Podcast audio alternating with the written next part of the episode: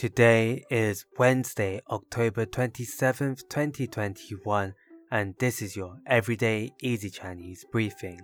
大家好，我是林老师, and in under 5 minutes every weekday, you'll learn a new word and how to use this word correctly in phrases and sentences.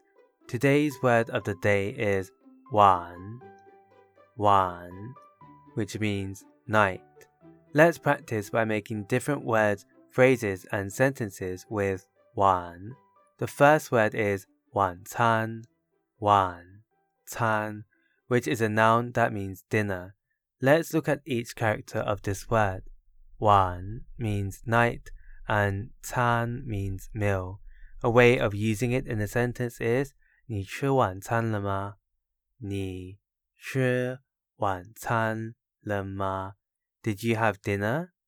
Another word we can create with wan is 昨晚,昨晚. This means last night. Let's again look at each character of this word. 昨 means yesterday and 晚 means night. A way of using it in the sentence is 我昨晚熬到很晚。我昨晚熬到很晚。I stayed up very late last night. Finally, we can create the word 晚会,晚会, which means party. The 会 here means meeting. A way of using it in the sentence is 这次圣诞晚会很精彩。这次圣诞晚会很精彩。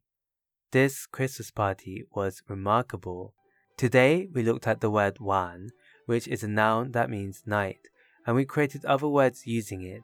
These are 晚餐 dinner, 昨晚 last night, and 晚会 party.